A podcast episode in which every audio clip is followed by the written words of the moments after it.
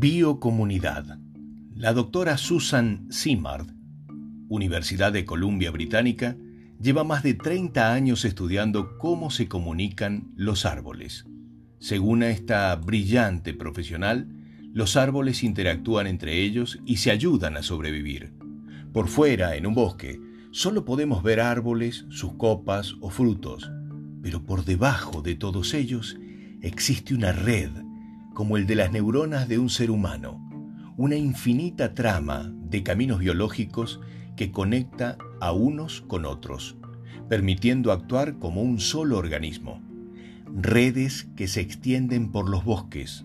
Un pequeño pedazo de tierra tiene una infinita cantidad de diminutos hilos, denominados micelios.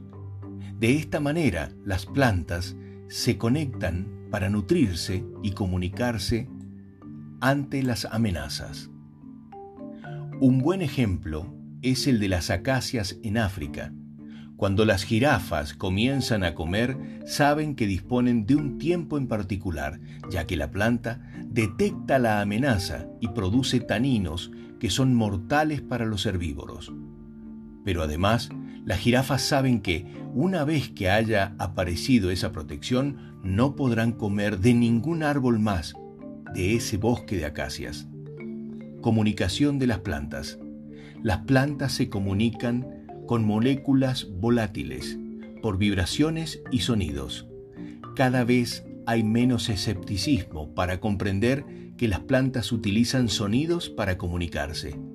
El ser humano no puede escucharlas porque la transmisión es a través de infrasonidos de muy baja frecuencia. Además, según estos científicos, se entiende que las plantas tienen sensores auditivos a través de membranas que reaccionan a la, vibración, muy similares a las células humanas. Comunidad verde. Se entiende que un barrio que no tiene una sola planta experimenta niveles de mayor estrés que un barrio con más presencia de verde. Se ha comprobado que un niño expuesto a la interactividad actual necesita de la naturaleza para calmar la ansiedad y dinámica informativa. Tus plantas. Si fueras una planta, ¿podrías evitar estar conectado con el vecino del frente? ¿Con un pariente al que evitas ver? Incluso con personas con las que no logras congeniar? Si fueras una planta, pensarías que aquello que le pasa al otro también te pasa a ti. El mundo individualista se transformaría en el mundo colectivo. Solo imagina. Todo lo mejor.